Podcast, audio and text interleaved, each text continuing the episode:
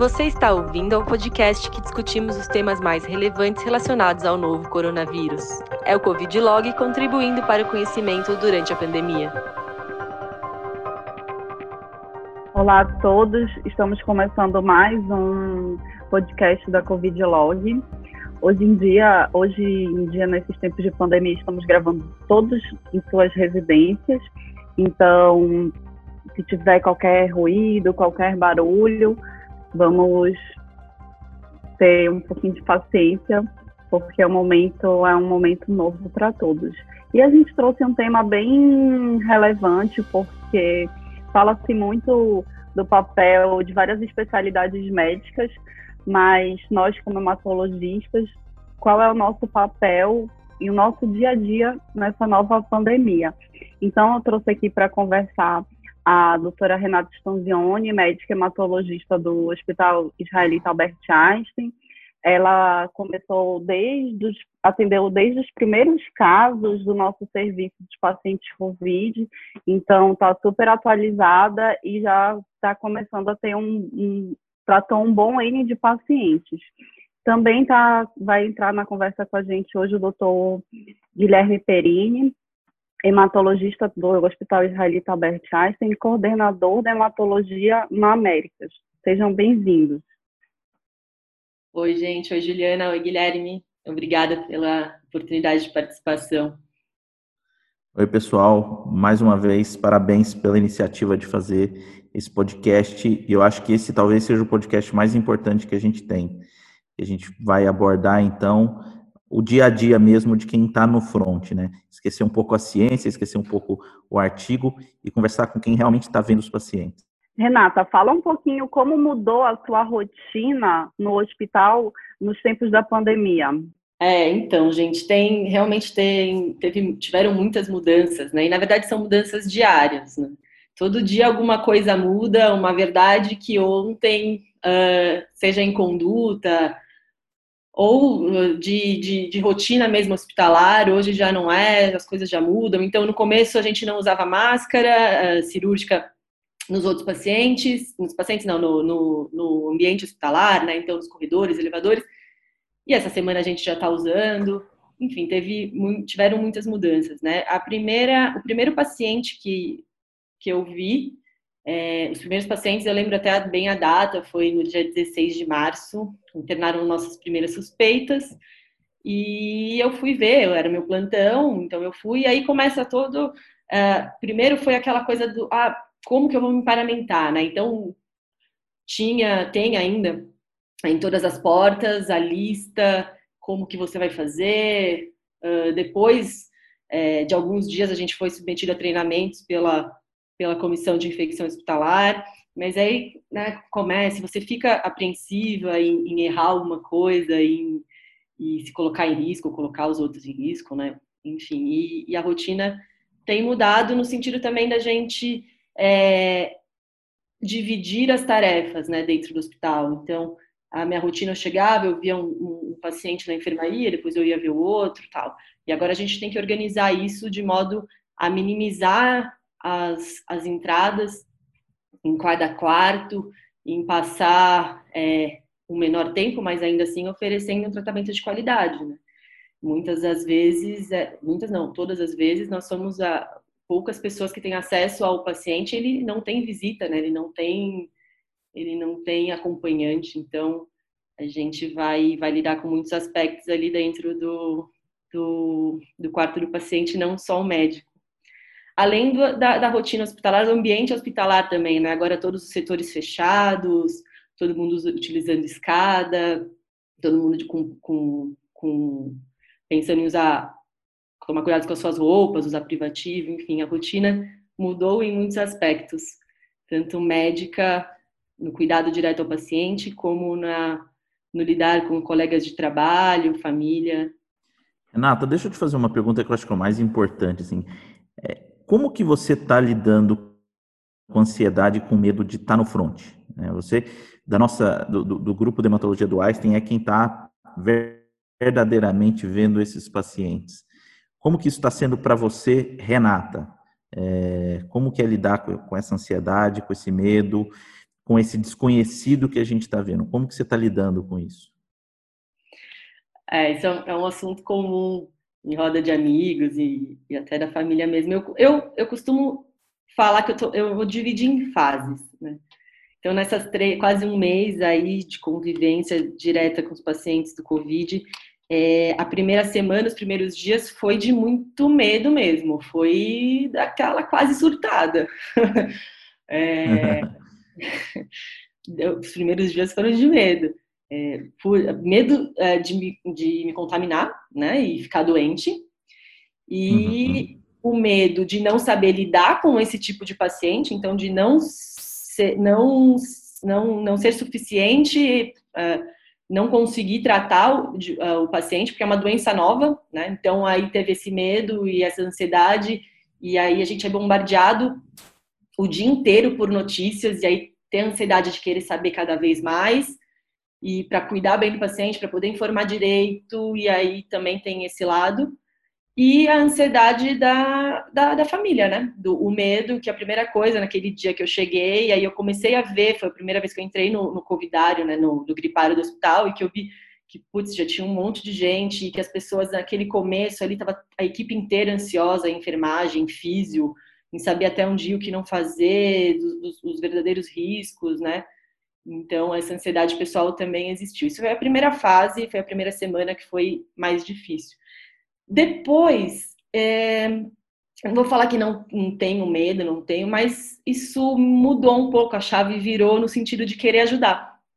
Então, o Einstein é, liberou um, programa de voluntariado para os médicos se voluntariarem do corpo clínico, tanto para fazer telemedicina, ajudando os pacientes, aqueles que eram dispensados, que têm que fazer aquele controle maior, né? A gente sabe que é uma doença que de 7 a 10 dias pode evoluir pior, quanto para os hospitais de campanha, que é o do Pacaembu, né, que o Einstein tem, vai tá tocando. E, putz, fui, quis, uh, fiz a inscrição tal, e então mudou nesses últimos dias na vontade mesmo de ajudar. Quando a gente divide equipe e que eu saio do plantão e passo esses pacientes, eu fico apegada e fico entrando no sistema para ficar procurando o que está acontecendo com eles. Então eu divido em fases. A ansiedade existe, vai continuar existindo, mas mudou um pouco, né? Não dá para não dá para gente ficar lidando, não dá para gente ficar panicando e se colocando muito medo. Tem que seguir as regras e procurar fazer o melhor, mas não dá para entrar na neura não, porque senão a cabeça pifa, né? Isso é a saúde mental, que eu acho que também vai ser tema aqui de algum bate-papo nosso, porque isso é muito importante atualmente. E como vocês acham sobre essa? Bem, é, ver a seriedade que o hospital está lidando com o problema, né? Então a gente é muito, a gente tem muita sorte de estar numa instituição que se preparou tão bem. É, eu, eu, tive um plantão que eu, que eu que tinha um pacientes COVID e todo o cuidado da enfermagem, treinar você em relação a como se paramentar, discussão com o pessoal da UTI, isso realmente dá um pouco mais de tranquilidade para a gente, porque a gente vê que está todo mundo com o mesmo foco, né? Eu acho que isso é super importante quando a gente está lidando com esses pacientes.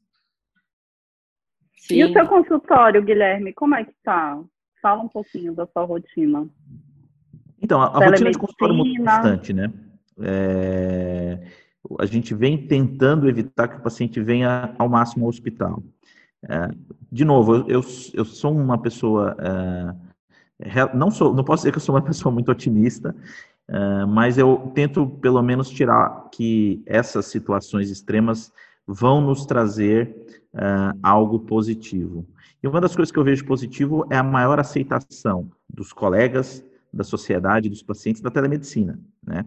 Então a gente vem conseguindo fazer muitos atendimentos por telemedicina, uh, e isso é, é para aquele paciente que está num follow-up mais longo, é, isso é muito bom para o paciente. O paciente consegue fazer isso da casa dele, sem ter que se deslocar. A gente mora em São Paulo, que em situações normais existe uh, um trânsito, um, uma, um tempo perdido no deslocamento muito grande. Então, agora a gente está começando a, a, tratar a telemedicina como algo mais sério e algo que veio para ficar. Então, a gente vem mantendo os tratamentos, os atendimentos por telemedicina, Obviamente, tem pacientes que a gente tem que ver mesmo. Uh, aqueles pacientes que estão em tratamento, por exemplo, com químio, que precisam ciclar quimioterapia, pós-transplante de medula. Então, isso a gente está tentando, a gente mantém uh, vendo esses pacientes, mas aqueles pacientes de follow-up a gente está migrando para telemedicina. O Einstein está com um programa bastante sólido, já estava, na verdade, mas agora está até mais uh, acelerado. Fazer, então, uma plataforma correta em que você consiga atender esses pacientes. Isso, para mim, está sendo talvez a, a, grande revolução que a gente está tendo, junto também, obviamente, com os meetings uh, virtuais, né? Então, reuniões virtuais. Uh, a gente está aprendendo ainda, né? Tem aquela história que todo mundo deixa o microfone ligado ainda, mas isso está tá melhorando. Mas a telemedicina, eu acho que é a grande mudança que está tendo no consultório. E, obviamente, o volume caiu bastante, né? Legal. E, Renata, você que está aí aprendendo em tempo real, o que você está vendo de diferente nos pacientes oncohematológicos infectados pela Covid-19? Quais são suas considerações? A, a, gente, no, a gente começou com os pacientes com muito medo, dos nossos pacientes neutropênicos, né? Então, putz, o paciente lá no pós-indução de leucemia, fazendo uh, um, um, pós-transplante, ainda muito imunossuprimido, né? Obviamente, o meu N, eu posso falar como experiência pessoal, tá? Não, estou não tô generalizando e nem é, fazendo nada, nenhuma avaliação científica, mas a minha impressão é que os pacientes não estão, e conversando com colegas que estão lidando com outros tipos, os pneus, os infectos lá, né? Que é o que mais tem paciente, é, eles não estão indo tão diferente, né? A impressão é que dá, é, é, a gente achava que seria uma tragédia logo de cara, né, nesses pacientes. E não é bem assim que está acontecendo, né? Obviamente tem, eles estão seguindo mais ou menos aquele padrão que a gente vê uh, dos trabalhos que assim, os fatores prognósticos que já que, que na população lá geral, no N dos trabalhos mostram, é, então dedímero elevado, linfócito baixo, um PCR elevado, é, interleucina 6 alta, todos esses esses esses fatores estão estão estão entrando em, na conta como fator prognóstico dos nossos pacientes também, né? É, então, mais ou menos de segmento é isso, mas é, tem especificidades que só a gente consegue, né? Então, quando o paciente, por exemplo, vai para UTI, um, um, um pós-transplante, um neutropênico, é, a gente tem muito acordo de que, assim, é, para minimizar a exposição das pessoas, então, o setor tem, tem plantonista, tem intensivista, é ele que vai entrar e vai examinar. Né? A gente vai seguir o caso junto, mas ele que vai fazer isso. Mas alguns pacientes nossos não, não tem como fazer isso, né? O intensivista ele não tem o olho do hematologista para ir ver um, um, GVHD, né? E os pacientes com, com diarreia, que é o, o, o Covid faz, né? Muitas vezes os pacientes têm. E aí, o cara é um 40 dias pós-transplante. Então, muitas coisas é, a gente precisa é, levar em consideração. Não dá para considerar todos iguais. Mas em relação à sua pergunta específica, eu não estou vendo grande diferença, não. Acho que os fatores prognósticos estão sendo, de gravidade, estão sendo semelhantes. Eu acho importante a gente falar também, Renata, que o hospital, né, o nosso grupo está coordenando um grupo multicêntrico uh, de avaliação justamente desses pacientes, né? Uh, será que esses pacientes estão indo tão pior do que a população em geral? Uh, então, o Leonardo Arcuri, que é um, um pesquisador do nosso grupo, está fazendo esse estudo multicêntrico justamente para avaliar o desfecho de pacientes oncohematológicos e de transplante no COVID. Isso que você falou é bem interessante. É, também é a minha visão em outros hospitais que eu trabalho. A gente teve recentemente um paciente que positivou logo após o transplante autólogo. Esses pacientes, geralmente, quando fazem infecções virais respiratórias, são quadros bem graves, né? A gente vê, então, é, às vezes, vírus relativamente inocentes, como metapneumovírus, uh, rinovírus, fazendo quadros graves. E não é o que a gente está vendo nessa paciente. Essa paciente está indo muito bem. É lógico, né? Isso uh, é aquela velha história, né? O coletivo de anedota não é, obviamente, evidência. Mas eu acho que isso é uma coisa que todo mundo está reportando. Os pacientes não, não estão indo, os pacientes oncohematológicos, tão pior do que a população em geral. É exatamente a, a minha impressão. Obviamente que a gente está vendo isso, é, cada dia é um dia, né? Mas é, eu tenho essa, essa impressão.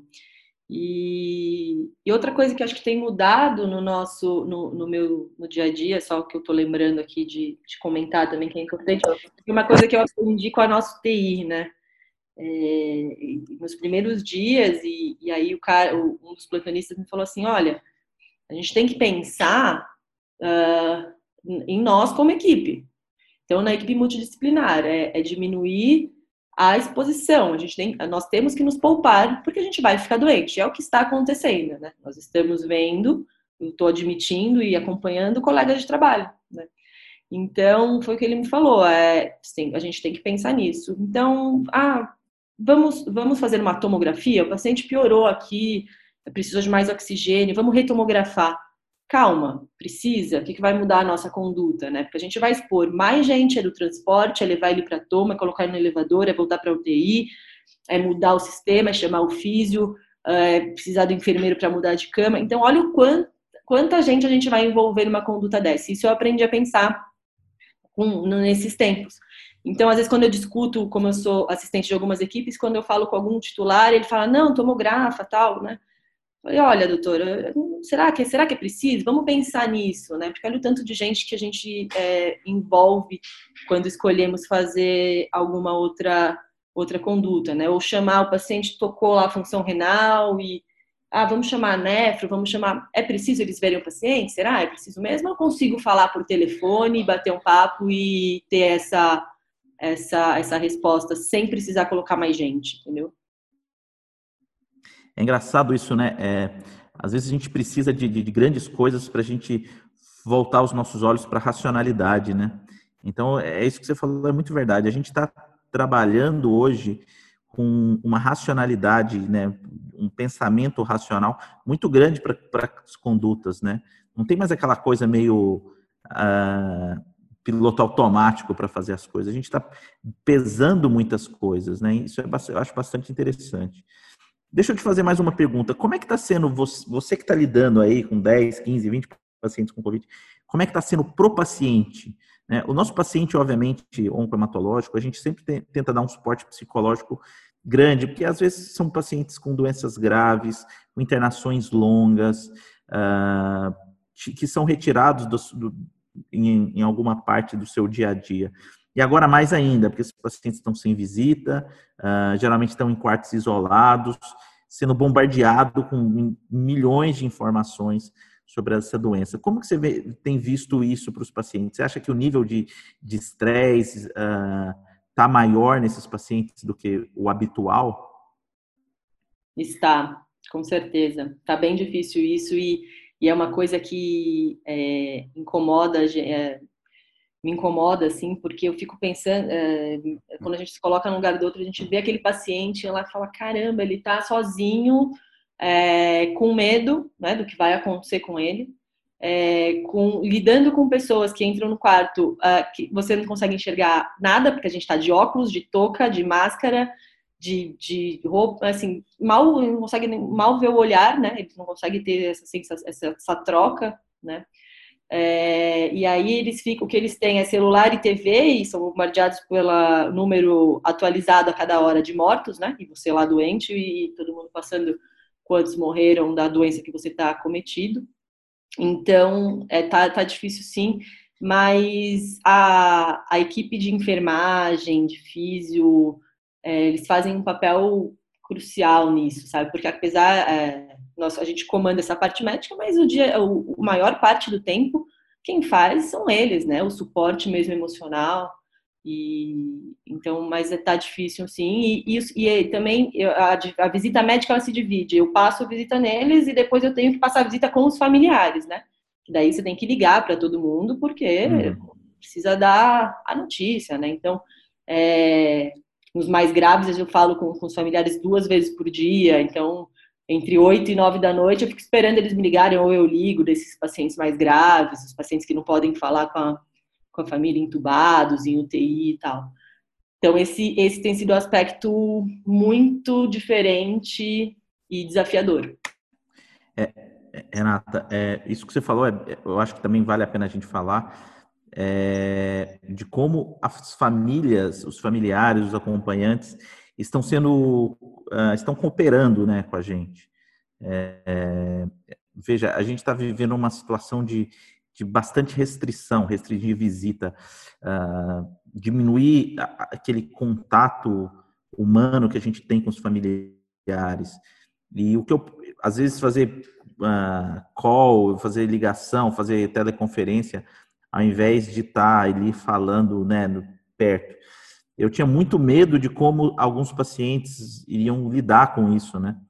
E, e na verdade o que a gente vê é que tá todo mundo muito uh, muito no mesmo barco, né? Eu, eu acho que isso está bastante legal. Eu acho que você está tendo uma experiência super bacana com esses pacientes. Sim, sim. A gente uh, zero problema quanto uh, o hospital sem visita, né? Ninguém forçando a barra, todo mundo compreendendo, uh, fazendo FaceTime. Então, quando eu vou passar a visita dentro do quarto, o cara, uh, os pacientes que têm essa condição, que podem fazer isso, a gente liga lá FaceTime, eu converso com quem estiver lá do outro lado, ao mesmo tempo com o paciente, essas visitas com FaceTime fazem toda a diferença, né? Eu não sei como seria uma pandemia sem internet, né? Mas, é, isso é muito importante. E, e, deixa eu fazer uma pergunta. Você que está, obviamente, na frente aí dessa coordenação do, do, da nossa equipe de, de organizar o, atendimento ao Covid, eu acho que isso serve para outras pessoas que estão ouvindo e têm dúvida. Como que está sendo escala? Tem alguém que vocês estão retirando uh, de, de, de se expor? Médicos uh, mais de mais idade ou com fatores de risco? Como você organiza isso e como que você recomendaria isso para quem está gerenciando uma equipe médica fora fora do Einstein, em um outro hospital? Sim, nós temos que nos poupar. Esse é o pensamento, porque ficaremos, muitos ficarão doentes, né?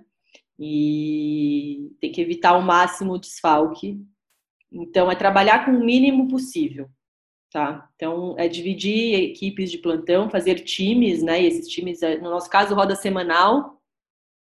Uh, e até agora estamos tentando dividir entre pacientes positivos, pacientes não positivos e aqueles pacientes de maior alto risco, como os neutropênicos e transplantes, né? Então, a gente tenta dividir o time, um time limpo e o um time sujo, né? Quem fica lidando com com os, com os casos suspeitos e confirmados. E eu acho que isso é válido, né? A gente está vendo muito paciente dentro do hospital que já está internado de alguma maneira, é, por, algum, por algum outro motivo, é, ficar positivo. Então, e aí que vem, tira acompanhante, minimiza as entradas no quarto, quem vê aquele paciente. É, só vê aquele só vê aquele tipo de paciente se possível uh, acho que isso é um é válido, tirando também do, os, os médicos de maior grupo de risco, então aqueles acima de 60 anos ou qualquer outro, outro problema, algum, alguma outra doença, alguma comorbidade também sair do time. É, fazer os trabalhos burocráticos, é, a, telemedicina, relatório, enfim, toda aquela outra parte que não precisa estar ali no, no dia a dia do paciente. Isso é bastante importante, se possível. Vamos ver até quando a gente consegue dividir o time em pacientes positivos e negativos, porque o volume está aumentando, né? Está ficando. Tá... E os pacientes internados, vocês acham importante ficar fazendo uma busca ativa para casos infectados, pensando exclusivamente no paciente hematológico, oncológico? É difícil responder, Ju. Acho que cada hospital, cada equipe, cada hospital tem que fazer o seu, o seu protocolo. Acho que a gente está aprendendo no dia a dia. Isso depende de volume, depende de quantas pessoas você tem, de quais os seus casos, de qual a realidade dos seus pacientes. Acho que generalizar assim é difícil, mas é um aprendizado diário. E a gente tem um problema dos testes também, né? É, às vezes tem hospitais que o teste vai demorar uma semana, dez dias, isso acaba dificultando mesmo esse manejo, né? A verdade é que o que eu vejo é que a gente só vai entender tudo o que aconteceu quando tiver mais ou menos passado o tempo, né? Porque realmente as mudanças são muito são muito grandes. A gente tinha um entendimento inicial que vem mudando uh, e a gente meio que se espelha pelo que está acontecendo fora, né? Sim, sim. É tentar usar o aprendizado do outro, né? Apesar que a nossa realidade é muito diferente do que do que do que tem acontecido nos, nos países mais acometidos, né? É, então, acho que a gente está caminhando para isso e, e lembrar também de uma coisa que eu esqueci de falar quando, é, quando eu falei da, da divisão e do, do, lidar com o paciente, é que a gente também tá, tem que pensar em, em essa racionalização de EPI também, né? É, isso é uma coisa a se pensar, não interessa se a gente está no Einstein ou se a gente está no SUS, isso daí precisa ser pensado por cada um. Então, é, quando, por exemplo, isso foi aconteceu ontem, Eu entrei no quarto, me paramentei inteiro, o quarto tinha uma sala, a hora que eu entrei no quarto, o paciente estava no banho, né? Falei, putz. Aí imagina ter que jogar fora uma luva limpa, um avental, acabei de usar, eu não posso sair para o outro quarto, né? Bati na porta e falei, ó, oh, desculpa, mas você tem três minutos, se você puder me ajudar a terminar esse banho rápido, eu fico aqui te esperando. E fiquei lá esperando cara, porque como é que eu vou jogar tudo fora e, e usar tudo de novo? Enfim, são, de, são coisas que acontecem no dia a dia que a gente para e se vê essas coisas acontecerem. Não. As considerações foram excelentes, né? Eu acho que a gente tem tá aprendendo mesmo, né? É, aprendendo mesmo e como foi falado, a gente está num país gigante com realidades diversas, serviços diversos, seja dentro do nosso estado, seja de uma forma geral. Então a gente tá tem que buscar sim se adequar para esse momento. Obrigada, Renata, obrigada, Guilherme, e até o próximo COVID, até o próximo podcast do Covid Log. Obrigada, obrigada, Ju, Guilherme. Foi muito bom conversar com você. Renata, é, eu, eu queria, obviamente, Renata, eu queria, obviamente, agradecer não só pelo podcast, uh, mas também pela sua dedicação. Acho que está tá sendo um trabalho sensacional. Eu queria que só para encerrar, eu sei que está acabando o tempo, você deixasse uma mensagem para quem está no front. Eu acho que isso é importante. Eu vejo muita ansiedade ainda uh, e eu queria que você deixasse uma mensagem para quem está vivendo isso desde o começo, né? O Einstein, pela, pela capacidade de diagnóstico uh, e até pelo perfil dos pacientes, foi o, o primeiro hospital que começou a ter esses pacientes. Uh, eu gostaria que você deixasse uma mensagem para quem está começando a lidar com esses pacientes agora. Obrigada, obrigada pela, pelas palavras. Olha, eu acho que a mensagem é, é, é calma, é tranquilidade e coragem. É tentar diminuir o, uh, esse bombardeio de informações, é filtrar isso, é, tanto de informação que a gente recebe em WhatsApp e, e, e, internet, é filtrar, ter acesso à informação confiável na medida do possível, conversar sempre com os colegas e pensar no outro pensar no outro como no, no, paciente como uma pessoa que podia ser da sua família, no familiar do paciente, no seu colega de trabalho, na pensar em diminuir a exposição de cada um e é, somos uma equipe em todos os, todos os hospitais é, trabalhando juntos. Então acho que é calma, coragem e se colocar no lugar do outro.